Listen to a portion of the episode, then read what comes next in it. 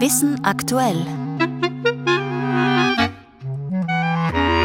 Männer- und Frauenschmerzen, die Unterschiede sind wichtig für die Therapie und Kettenverträge in der Wissenschaft, was sie für Betroffene und Unis bedeuten. Am Mikrofon Elke Ziegler. Frauen empfinden Schmerzen anders als Männer. Das hängt mit Hormonen zusammen, aber auch mit genetischen Faktoren. In der Wissenschaft ist dieser Bereich der Gendermedizin ein relativ neues Forschungsgebiet, das aber nicht zu unterschätzende Einsichten bringt. Denn viele Schmerzmittel wirken bei Frauen stärker und auch länger und sie haben bei ihnen auch stärkere Nebenwirkungen als bei Männern. Barbara Reichmann berichtet. Vor allem bei Schmerzmitteln muss man darauf achten, dass diese bei Frauen nicht überdosiert werden, sagt Waltraud Stromer, Vizepräsidentin der österreichischen Schmerzgesellschaft. Und wenn man sich eben anschaut, die Opioide, hat die Frau eine zwei- bis dreifache bessere Wirksamkeit.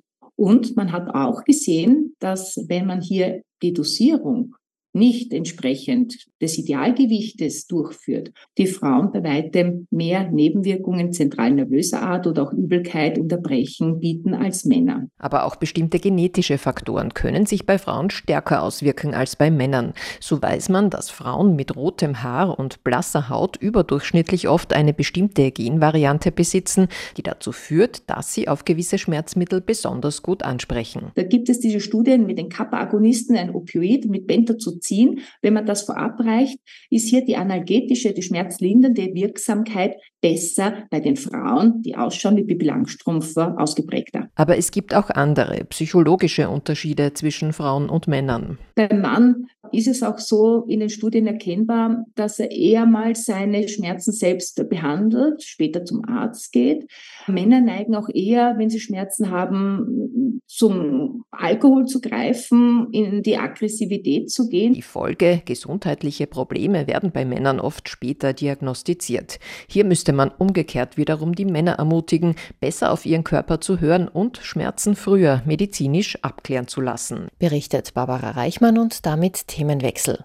An Österreichs Universitäten sorgen immer wieder die Arbeitsverträge des wissenschaftlichen Nachwuchses für Kritik. Von ihnen arbeiten besonders viele im Rahmen von befristeten Verträgen, die immer wieder verlängert werden, bis dann nach acht Jahren Schluss ist und sie spätestens dann die Universität verlassen müssen. Aus Innsbruck berichtet Diana Feudel.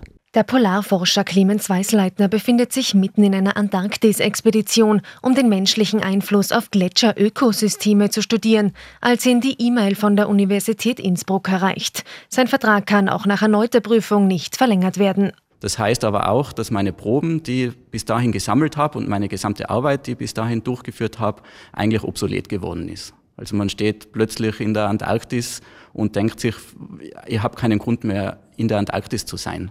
Weißleitner ist bei weitem kein Einzelfall. In Innsbruck hangeln sich Stand 2022 rund ein Viertel des wissenschaftlichen Personals von befristetem Vertrag zu befristetem Vertrag, bis nach acht Jahren Schluss ist. Von fehlender Perspektive ist die Rede, genauso wie von einer Schwächung des Forschungsstandorts. Auch die AK fordert eine zeitgemäße Personalkultur. Laut Georg Hummer, Leiter der Abteilung Arbeitsrecht der AK Tirol, seien Kettenverträge innerhalb einer EU-Richtlinie eigentlich verpönt. An Unis aber dennoch ausufernd in Verwendung. Aber trotzdem würde ich jetzt mal meinen, jetzt unabhängig von der Frage, inwieweit also auch der Gesetzgeber da etwas ändern könnte oder sollte, aber was vielleicht als erster und schnellster Schritt möglich ist, das wäre einfach, dass Universitäten bei ihrer Personalpolitik das nicht bis zum letzten Ausschöpfen müssen sie ja nicht. Also sie müssen ja nicht befristen, sie können ja auch unbefristet abschließen. Direktorin der Universität Innsbruck, Veronika Sechsel, sagt dazu, wir würden selbstverständlich gerne als Universität allen, die wissenschaftlich interessiert sind, eine Möglichkeit zur Mitarbeit geben.